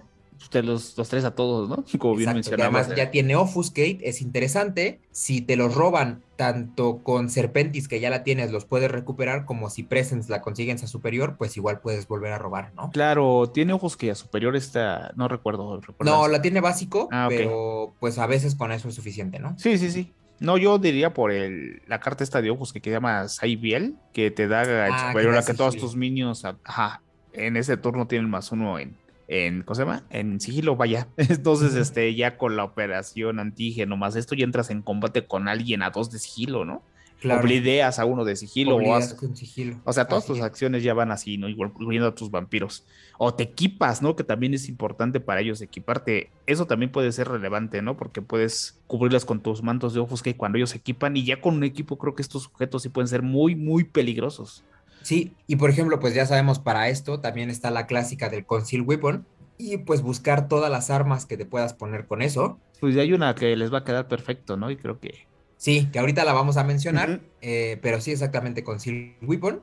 Y luego otra cosa que a mí se me hace bien interesante y que a lo mejor no estamos contando, pero que puede ser una manera pues padre de jugarlas, son todas las cartas que te permiten darle a tus aliados mortales potens. Ah, claro. Tienes toda que hay tres cartas para eso. Al menos así las que me vienen a la mente. Que una es el Lich, que a lo mejor es la opción más cara y más rara de conseguir, pero, pero existe, que pues tú tienes un mortal, robas uno de sangre y te enderezas, ese mortal se endereza, ¿no? A partir de ese momento puede jugar Potence hasta la siguiente fase de Unlock. Gana uno de vida, creo, ¿no? Gana uno de vida, claro, exacto. Entonces, eh, ya de entrada esa, esa es interesante. Después está una que mencionamos cuando hablamos de nuestro, de los modificadores genéricos, que era una carta común de Anarchs. Por lo tanto, si ustedes abrieron Anarchs, a lo mejor tienen varias y las están usando de portavasos y ahora las pueden usar como cartas jugables, que es el Guld. Ah, claro. Eh, cuando tú vas a reclutar un mortal, cuando la anuncias, juegas esta carta. Si es exitosa, se la pones encima y le das una vida adicional del banco a lo que ya debería tener. Se considera un ghoul ya no mortal, pero eh, puede jugar strikes que requieran potence básico como vampiro está muy interesante, ¿no? Obviamente lo considerarse ghoul ya deja de ser mortal, ¿no? Claro, pero pues si tú ves que te renta el potence, sobre todo porque además, si no me equivoco, hay cartas de potence que incluso si tú pegas con armas a melee, te benefician, ¿no? Sí, sí, sí. De las anteriores, obviamente todo el mundo conoce House, que es la, la violenta, pero hay dos o tres, si no mal recuerdo, que te dan que pegues con equipo a más fuerza. Entonces está bien. Y puedes jugar Tron o cositas así, ¿no? Eh, bueno, eso no, con, con el Lich sí puedes, pero con el Ghoul no, porque el Ghoul solo te deja jugar cartas eh, de Ah, no, sí. Claro, claro, claro. Pero el otro sí te permite. Sí, sí, sí, tienes toda la razón. Luego está la otra que sí te deja, que es una carta de Tanatosis, que es mm. el Putrescent Servitude, ¿no? Que es una acción a más uno de sigilo. Tú mueves a un mortal o un Ghoul Retainer. Eh, pues sí, básicamente te lo llevas. O si tú no lo controlaras, gana control. Y eh, le pones una vida adicional y puede jugar cartas que requieran potens como un vampiro. Uy, te imaginas estos sujetos apoyando a Mambo Jin cuando los mandas a torpor el otro va y los quema y estos hacen cosas así, que puedes jugarlo con ella, ¿no? Ya sería algo muy violento. Aunque la carta creo que es rara y no sé si sale. Sí, eso sí, es, rara de Legacy of Blood. Entonces a lo mejor no mucha gente la tiene ni tiene las copias suficientes para armar un mazo de este estilo. Pero de todos modos es cierto que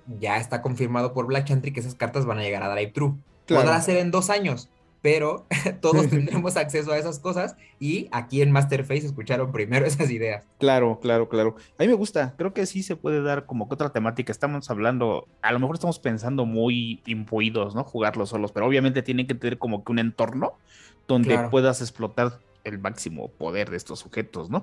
Un apoyo muy fuerte, más que nada. Claro, como se ve en Follow London, ¿no? Que Mitras los controla hasta cierto punto para que hagan ciertas cosas por él, ¿no? O sea, ellos no saben que están siendo manipulados por Mitras, pero en el fondo sí lo están haciendo. Entonces aquí puedes eh, usar la misma técnica, ¿no? Como ya lo dijimos, ¿no? Tal vez con Mambo, como bien mencionas, no manches, o sea, el otro cuate quemando y ellos sí tienen ojos que, que le puedes ya dar este, el Psych Bill, este, puedes hacer más cosas, ¿no? O sea. Así es, así es. No, y además hay que considerar otro montón de cartas de disciplinas que a lo mejor ya hemos dicho en otros capítulos. Por ejemplo, esta carta de vicisitud que no te deja que te roben los aliados. Claro. Están, por ejemplo, cartas de eh, Fortitude Offuscate que le previenen daño a los aliados, que también se pueden ocupar. Y hay una carta, por ejemplo, ahorita que mencionamos la cripta brulla que juega con ellos, que es el Sprit de Corps, que puede pasar un poco desapercibida que es mm, una carta que salió en las imprimibles, que es una cosa que tú pones en juego, es única cuando la pones, a más uno de sigilo, claro. con Potence Presence, y todos tus minions, todos, no solo vampiros, ganan más uno de fuerza. Pero además, si tú la usas a superior, puedes quemar esta carta para cancelar una action card que requiera dementación, dominate o presence que te haga de target a ti o a una carta que tú controles. Y curiosamente, las tres disciplinas tienen acciones de robar aliados. Exactamente. Oye, sí tienes toda la razón, ¿no? Creo que esa se quema en el on-tap, ¿no? Se queda el turno o se quema en el on-tap o en el discard, no ahí hay que usarla más táctica, pero, pero sí. Y ya apoyando a los Grulla también. O sea, todo lo que sea violencia creo que le puede ir bien esto. Porque tanto defensivo, si no tienes cartas que, por ejemplo, equipos, como que no le veo tanto, tanto poder a ellos, ¿no? Porque dices, bueno, a lo mejor llevo mi deck de Bleed, no, no, voy a meter estos para que me defiendan, ¿no? En ese caso, mejor meto a Carton que tiene uno de Intercept, que a lo mejor va a estar molestando con su Dodge.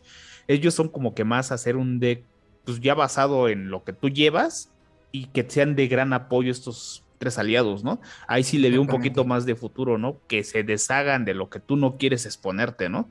O sea, a lo mejor, como bien mencioné ese rato, ¿no? A lo mejor el Leatherface de Detroit viene y te quiere rochear, pero el otro cuate no le puede hacer Dragon of the Beast. Entonces lo setea de largo y le dispara, ¿no? O sea, cositas así, que, que los aliados, por ser mortales, no, no están expuestos a ciertas cosas, ¿no? Así es, totalmente. Y pues mira, ya para cerrar, hay algunas máster que yo creo que son bastante interesantes para estos aliados, que son, por ejemplo, de entrada, el carisma, ¿no? Yo creo que esa era obvia y estaba en la mente de todos porque pues te abarata los, los aliados simplemente porque sí. Claro. Pero hay otra que es exclusiva para aliados mortales, que es el Sunset Strip de Hollywood. Ah, claro. es una locación que tú la puedes eh, usar, cuesta uno de pool y la puedes girar para que todas tus acciones de cazar vayan con más uno de sigilo o precisamente para reducir el costo de un aliado mortal en uno de pool. Y ahora, esto es interesante porque esta incluso la puedes combar con la modificadora de ghoul, porque aunque cuando ese vampiro, eh, perdón, ese aliado llega a juego, se convierte en ghoul y ya no es mortal, cuando la acción la hiciste y la anunciaste y la pagaste, eh, era mortal. Entonces el Sunset Hollywood todavía te lo abarata, ¿no? Y ahí, pues básicamente con dos cartas que te reducen el costo, pues ya los de dos salieron gratis y los otros salieron en uno. Exactamente, ya, bueno, ya te permite usar las habilidades que cuestan pool, ¿no? Sin tanto sufrimiento. Exactamente. Y luego hay otra que, eh, bueno, otras dos. Una de ellas es el Left for Dead, que es una master que tú juegas fuera de turno. Y cuando un aliado eh, fuera a quemarse en combate, tú juegas esto, el combate se da por terminado, ya no se deja presionar ni nada, ese aliado no se quema y le pones uno de vida directamente del banco para que se mantenga ahí en juego. Mm, sí, claro. Otra opción. ¿no? es interesante. Exactamente. si, tienes girado el, el, antígeno, pues puedes usar ese recurso también, ¿no? Así es. Y ya por último, último, pero una carta que justo estábamos mencionando otras bambalinas que la habíamos olvidado, pero que es bien interesante, es la fe verdadera. Uf, cartota. Ah, ¿Verdad que sí? En Bloodlines creo que sale, si no mal recuerdo. es. Y es rara. Sí, sí, sí, sí, sí, pero bueno, diles lo que hace para que se den una idea de qué pueden hacer estos sujetos con esa carta. Pagas uno de pool, se la pones en un aliado mortal no infernal que tú controles o, bueno, puedes pagar dos de pool para ponerla en cualquier minion que sí sea infernal que controles, pero pues no lo vas a hacer así, ¿no? Lo queremos para los aliados mortales. Las acciones que requieren Dominate o Presence no se pueden dirigir a ese aliado, por lo tanto te proteges contra los dos robos más populares. Y en combate, todo el daño que este minion haga sobre un minion infernal se considera agravado. ¿no? Y los eh, minions infernales no pueden bloquear o strikear a este minion y eh, la tienes que quemar si el aliado se vuelve infernal. Pero bueno, a mí lo que me gusta mucho de la True Fate es de entrada que te proteja. Ajá. Y lo otro es que si bien el hecho de que eh, solamente sea daño agravado contra los infernales, hay, ya, ya lo mejor ya sería volarse mucho la barda, pero hay manera de volver infernales a los minions de otros jugadores. Claro, puede ser otro mazo, ¿no? O sea, haces infernales, como bien mencionas, a los minions de otros jugadores y te aprovechas de la True Fate, ¿no? Es que hay tanta, hay tantas alternativas en este juego que si te pones ya a pensar y te pones a maquinar mazos, no acabas, ¿no? Exactamente. Y mira, yo, yo tengo la sospecha de que muchas de las cartas que acabamos de mencionar se testearon con, con estos aliados. O sea, yo, yo personalmente me niego a creer que hayan hecho aliados que cuesten pool y que se sientan tan malos sin haberlos pasado por el testeo de muchas de las cartas que acabamos de mencionar, de las de necromancia que todo el mundo sabe que están ahí disponibles y de varias cosas por el estilo. Claro. Eh, o sea, yo creo que ahora sí le dieron mucho, mucho testeo y hay que probarlo con todas las opciones. O sea, a mí lo que me emociona es que muchas cartas que acabamos de decir no se ven en mesa apenas, ¿no? O sea, ¿Cuándo has visto la gente que jugar un putres en Servitude? O, la True Fate misma, ¿no? Claro, obviamente son cartas raras, pero siempre hay alguien que tiene, ¿no? Y que puede armar eso. Hemos visto mazos con no sé cuántos Warwolves y todo eso antes que estuvieran en Troop, ¿no? Pero bueno, o sea, hay tantas gamas que ahorita que estamos hablando de esto ya me dieron ganas de armar muchísimo, ¿no? La misma Matahari puede disponer de ellos, ¿no? O sea, también es otro, y que ya tiene que y tiene muchísimas cosas más. Así es, así es, totalmente, ¿no? Y igual no podemos dejar de mencionar que ahora hay una cripta anarca que ya es anarca desde que sale con muchos vampiros de capacidad 2 para que tú puedas hacer tus Piper y traerlos a juego de manera súper sencilla. O sea, opciones hay, ¿no? Hay muchísimas. Yo creo que las suficientes para que se testen y las probemos todo el mundo en las mesas lo suficiente y ya hasta después digamos si son buenos o no y qué tan buenos son, ¿no? Claro, si tienen alguna idea que nos lo apunten ahí en, en los, En los mensajes de, de las redes sociales, ¿no? Sí, sí, sí, todo que nos lo pongan ahí para, para que estas ideas sean compartidas lo más rápido posible y la segunda Inquisición se vea en mesas porque la verdad es que aunque no las jugara yo personalmente, me emocionaría que estos sí llegaran a ser arquetipos que se vieran pues a lo mejor no en todos los torneos, pero que sí salieran en mesas casuales seguido. Claro, pues continuemos entonces. Muy bien, y pues entonces ya para terminar vamos con la última carta de esta expansión, que eh, curiosamente para nosotros fue de algún modo la primera de esta expansión porque la revelamos, nos dieron esa oportunidad de Black Chantry cuando tuvimos la entrevista con Ginés.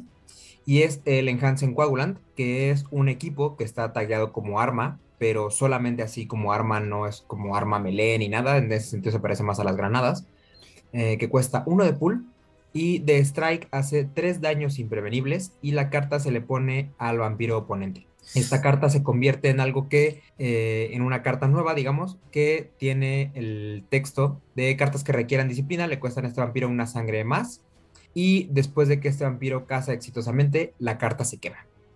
Yo creo que es una carta que en su momento en la entrevista mencionamos, pero quizá vale la pena como recapitular un poco y ver cómo encaja dentro de este universo de cartas que acabamos de mencionar desde el capítulo pasado y hasta ahora, ¿no? Sí, claro. Es una carta que rompió, ¿no? Bueno, creo que el, no mencionaban nuestros amigos de Blade 3 que no es como el Rowan Ring que se transfiere, manda torpor y sigue siendo el Rowan Ring. Esta ya, o sea, deja de ser weapon cuando se la pones al, al vampiro opositor y se convierte como que en otra cosa que ya no es un arma, o sea, él ya no lo podría usarla de vuelta, ¿no? Eso creo que es relevante, ¿no? Porque es algo que no te va a atacar a ti, que dices, ah, se lo dejé, pero ahora lo puedo usar en mi contra. Eso creo que es muy relevante y el costo, el costo uno creo que está genial, ¿no? Sí, yo creo también, justo por eso, creo que esa, esa comparación con las granadas era buena, porque tienes toda la razón, cuando nosotros la conocimos, también sentíamos que era más bien como el Rowan Ring y que entonces pues podías recibirlo de vuelta, ¿no? Pero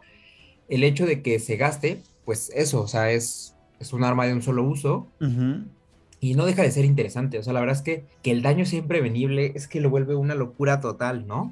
Ya lo mencionaste tú, creo que en esa entrevista que hicieron con Ginés, que pones esto, Target Vitals y Bullet Fangs, no manches, o sea, es una locura, ¿no? Porque aparte te lo puedes poner con Conceal Weapon, ¿no? Con Conceal Weapon, así es. Que el mismo Ginés lo mencionaba, que nosotros pedíamos que no se podía, pero no recordábamos exactamente el wording del Conceal, y sí se puede.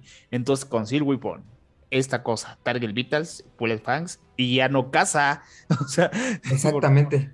Ya no casa y ahora todo le va a costar una sangre más. Y pues eso se siente brutal. Sin contar que ya le metiste cinco daños imprevenibles, ¿no? Entonces, Claro, eso sí no se va a torpor, ¿no? Porque pues obviamente para cazar tiene que estar ready, ¿no? Entonces si está en torpor, a lo mejor los otros dicen, pues lo sacaré, ¿qué haré? que O sea, y ahí ya viene todo el combo completo, ¿no? El tipo que te los que te los quema, el otro que pues puede setear el rango, ¿no? Así, pues te lo voy a setear de corto porque tengo que meterte este, este fregadazo. Exactamente, justo aquí es donde sí viene todo esto. Y la verdad es que los tres eh, aliados de la operación antígeno tienen combo con esto, ¿no? O sea, el, el Enhanced Coagulant no tiene ninguna ninguna restricción y ninguna señal de que pertenezca a esta cuestión del, de la operación antígeno, pero temáticamente como que sí encaja, ¿no? Y hace el sentido porque, como bien dices, una se hace inmune al daño no agravado, entonces pues de cerca y te meto esto, el otro te setea el rango para que tú no te vayas a alejar, y el último tiene una maniobra que nunca dice que la maniobra sea para usarse a lejos, a pesar de que parezca que lo quieras para eso por su 1R damage, ¿no? Lo puedes utilizar para para que el daño, sí, el combate sí se quede corto y metas tú el jeringazo fácil. Sí, no, no, no, ya está totalmente fuera de nuestro control, ¿no? Igual yo estaba pensando jugarlo con Radnos Horror Reality. Te lo traes, lo pones, obviamente no lo regresas porque se va con el otro sujeto, pero pues no te cuesta y en el mismo Raúl lo metes, igual puedes ponerle ahí unas de esas que hacen, que se me olvidan siempre los nombres de las cartas, que hacen más daño con las weapons, no manches, o sea, ya metes cinco imprevenibles. Sí. Así es. además, ¿sabes qué? Fíjate que ahorita que dijiste lo de los Ramnos y que ya no se regresa, hay una carta, hay una Master que ahorita no recuerdo cuál es, pero que te deja eh, equiparte cosas que están en el... ¿El cementerio?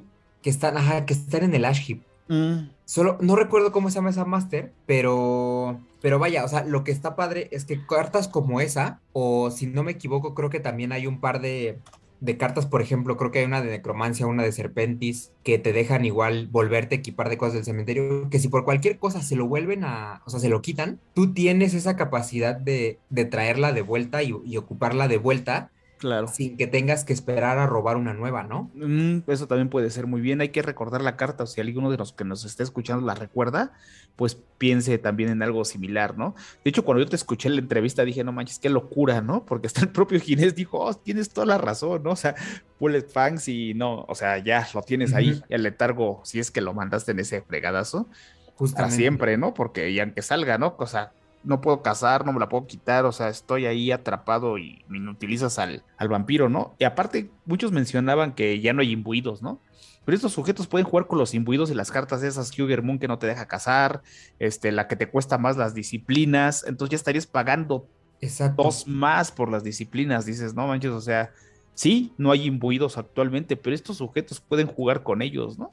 Y ¿Sabes cuál es la, Sí, ¿sabes cuál es la única cosa que creo que lo va a restringir su juego con imbuidos? El, el que cueste tanto pool. Porque con los imbuidos, como no bloteas, muy probablemente no rente tanto jugar con estos. O bueno, quién sabe, ¿no? A lo mejor una A lo mejor no todos, ¿no? Sí, ajá. A lo mejor el que los quema, ¿no? Exacto, a lo mejor solo el que los quema, tienes toda la razón. Pero, el equipo, sí o sí. Es que sí, la jeringa totalmente. Sobre todo lo que a mí me gusta mucho de la jeringa es que tenemos como muy asociado, o sea, muy metido en la cabeza que la manera de mandar a torpor es con agravados, ¿no? O sea, al menos con aliados. Sí, sí, sí. Pero no estamos pensando en que el hecho de que sea daño imprevenible y que justamente como dices, con un target vitals ya sean cinco daños, o sea, cinco daños es la mitad de, los vampiros grandes. O sea, ahora que tenemos un metajuego con muchos vampiros de capacidad de mid cap para abajo, o sea, vampiros de siete o más chicos, o sea, cinco daños a cualquiera lo mandas a torpor after mid game. O sea, claro, claro, claro. Y recuerden que el ruling del target vital dicen que el daño es igual al daño base, ¿no? Por ejemplo, si yo hago un agravado y le meto target vitas, los daños van a ser agravados, ¿no? Entonces, si son imprevenibles, los daños por siguientes también son iguales, ¿no? Obviamente que todos sabemos que el ruling del target vitas me deshago dos de combate, pero si tu mazo no es de combate, te los fumas completos, ¿no? Exacto. E incluso, o sea, aunque, o sea, si tú por cualquier razón, eh, o sea, quemas, no sé qué te gusta, dos maniobras o dos combatants para tumbar esto, o sea, Sí, claro. Bueno, si tienes el Combat lo usas, ¿no? Pero sí. Claro, claro. Sí, sí, sí, entiendo, entiendo cómo, qué es lo que quieres decir. Yo hasta vi mazo de que tengo las Magnum y Dragon Breath Around, mejor prefiero jugar ya estos y probar a ver qué tal jala, ¿no? Sí, tienes toda la razón, sí, sí, sí. O sea, fíjate que yo, por ejemplo, cuando, cuando vi la jeringa, creo que sí lo mencioné, no sé si en la entrevista o, otras bambalinas que tenía ganas de jugar eh, nefandos con esto pero la verdad es que la segunda Inquisición me, emociona tanto y sí la quiero probar, que me dan ganas de, armar el mazo, digamos, como totalmente temático, ¿no? Con estos, con el Enhanced Coagulant, y voy a probar mi propia versión con, con pequeños de Offuscate, a ver en dónde, a ver si jala. Yo creo que sí, ¿no? Es, es, ya, es que la jeringa fue relevante, ¿no? En esta, en Follow London, ¿no? Porque con la operación antígena más que nada, ¿no? Pero aparte es un equipo muy, ¿cómo se le dice? Todo lo pueden usar, vaya. O sea, no está limitado a que luzca cierto clan o ciertos aliados. O sea, todo el mundo puede llevarla. Y la veamos, esta sí creo que la vamos a llevar como siempre pasa con cartas muy buenas. La llevaremos a lo mejor este en vez de palitos clásicos, te llevas un par de estos aparte de tus bastones, porque esta sí puede ser muy determinante en ciertos puntos del juego. Totalmente.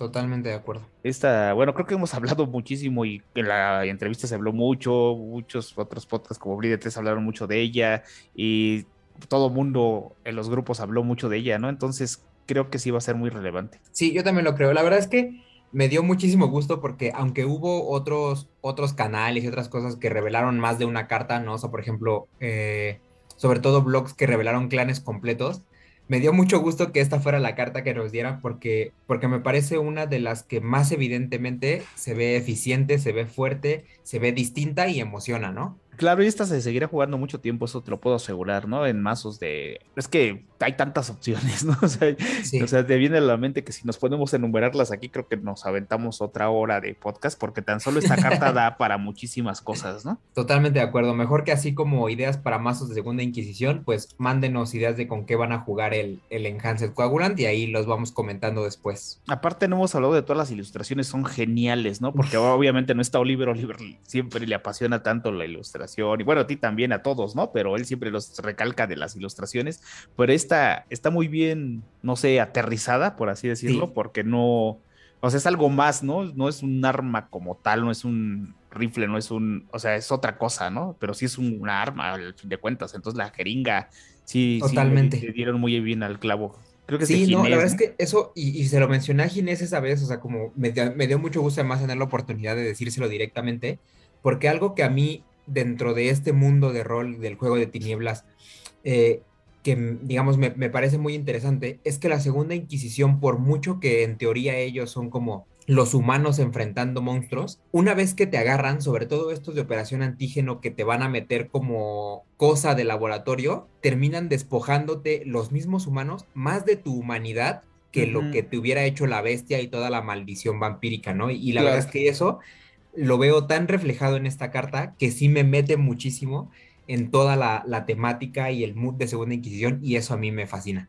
Claro, bueno, hablando ya del entorno de Follow London en general, a muchos, eh, bueno, hemos escuchado de varias opiniones, ¿no? Pero yo creo que hay para todos, ¿no? Tanto vampiros como aliados, o sea, creo que todo mundo va a agarrar algo y lo que le sirva para pues, potencializar sus decks, hacer mazos nuevos o no sé, pero creo que hay para todos, ¿no? Creo que es una buena pues, es una buena expansión, por así decirlo. Estoy de acuerdo. Mira, antes de que vayamos a Final Words, tengamos una pregunta más y, y, yo te pregunto a ti, ¿qué es tú lo que, lo que más quieres armar con lo nuevo de Fall of London? Yo creo que también una operación antígeno, porque tengo, o sea, como soporte en varios mazos, ¿no? Y obviamente llevar este el, el, equipo, ¿no? Que es una brutalidad y creo que nada más, ¿no? Porque los vampiros en sí, pues casi no amo mucho Ventru, Bruyes tampoco, o sea, que los tengo ahí, pero creo que me apasiona más los aliados y los equipos que estoy viendo. Entonces creo que por ahí voy a, voy a empezar. Suena perfecto. Yo, yo por mi parte, la verdad es que tengo algunas ideas. O sea, por ejemplo, quiero, quiero meter a, a Queen Anne a jugar con, con la Justicar Brulla y con Scout Youngwood y cosillas así. Claro. Pero yo creo que lo que más me emociona es armar un mazo Brulla muy combativo con el Nosferatu Guardián a ver qué tal queda para estar defendiendo sí. los Blitz y un Nosferatu de Auspex con la nueva que acaba de salir y a ver qué tal quedan esos mazos. Claro, conseguir las cartas igual mi Mambo Jin con estos aliados no sería mala idea, ¿eh? Pero bueno, es emocionante. El conseguir las cartas, igual las podemos proxiar y ya si jala, pues las conseguimos originales, ¿no? Que, mientras se nos permita usar proxies, pues podemos usarlas ya cuando no, pues a conseguir las originales y jugarlas, ¿no? Pero para testear y todo eso, creo que sí puede ser muy bueno. Yo también estoy viendo muchos mazos, como mencionabas, ¿no? Con Queen nueva, porque ya vimos que sí hay con quien juegue que tiene un Offuscate. Entonces, en el capítulo pasado creo que puedes hacer un mazo muy poderoso, porque aparte Queen Nam te puede silenciar a un camarilla más joven que estamos viendo también muy pequeños, ella es de 10, ¿no? Entonces los demás que han salido últimamente creo que hay de 8, de 7, de 6 a los cuales puedes silenciar, ¿no? Lo camarilla, ¿no? Sí, sí, sí, sí, sí, sí. Más aparte, pues la Val y llevas otras cosas, ¿no? Yo creo que puede ser un mazo también muy poderoso, otra versión del mazo que hemos visto, ¿no? Sí, totalmente, sí, como lo dices, o sea, Queen Annie meterle ahí a Arishat, o sea, empiezas a callar la boca de todos y se acabó, ¿no? Pues ya te quitas dos vampiros que voten, ¿no?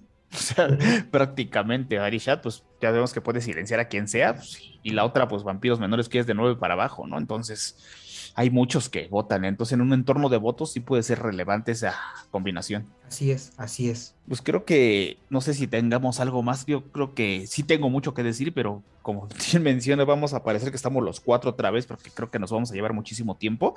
Pero igual váyanos dando sus ideas, ¿no? De qué piensan hacer con Follow London. Por ahí también este Bad Winter nos estaba comentando que ya estaba esperando a los Tremer y Oscar precisamente también los de operación antígeno, ya que no hay imbuidos o cositas así, ¿no? Entonces váyanos dando sus opiniones, ahí estaremos, ya sea por Discord o por donde quieran, ¿no? Entonces, a ver qué opinan, ¿no? ¿Qué piensan armar con esto? Sí, totalmente, porque la, expansión me parece bastante emocionante, muy temática y muy divertida, y la verdad es que tengo también muchas ganas de ver cómo funciona esto dentro de la, de la storyline.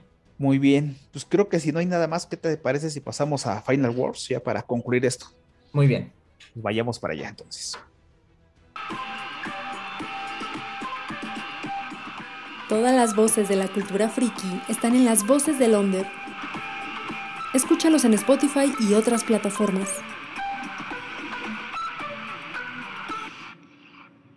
Pues Final Wars, amigo. Creo que nada más ahora nos tocó a nosotros dos. Oliver, por primera vez en la historia ha sido diablerizado. este, bueno, tus final words y saludos, amigo. ¿Qué, ¿A quién quieres saludar? ¿A quién quieres? Pues creo que, mira, tengo muy poco que agregar después de todo lo que ya dijimos, pero creo que lo que con lo que sí me voy a meter un poco y diste un, un poquito la pauta hace rato es con todas las ilustraciones. La verdad es que a pesar de que hay varias que me gustan más y otras menos, en general las, todas las ilustraciones y el arte de la expansión a mí me encanta. Para una expansión tan temática como esta me parecen perfectas, me parece que te meten mucho con los vampiros, con las locaciones, con todo lo que está sucediendo ahí en, el, eh, en Londres. Y me gusta mucho, estoy muy emocionado de que las, las cartas que salieron dan mucha pinta para jugar cosas que no se habían jugado nunca antes y que ya existían, como lo, ya mencionamos los equipos, como el viejo Mitras con las dos nuevas cartas que acaba de recibir específicamente para él, y nuevos equipos y nuevas cartas y vampiros que se ven poco, que ya hemos mencionado hace rato una, una lista ahí pues medio larga con toda la segunda Inquisición. Eh, me emociona mucho. Yo sé que hay gente que todavía tiene sus dudas y que está a la expectativa, pero yo confío de verdad en la que en el momento que empecemos a ver esto en la mesa, se va a sentir muy padre de jugar y muy emocionante para todos. Y saludos pues simplemente al, pues de entrada a los dos miembros del equipo que nos faltaron hoy.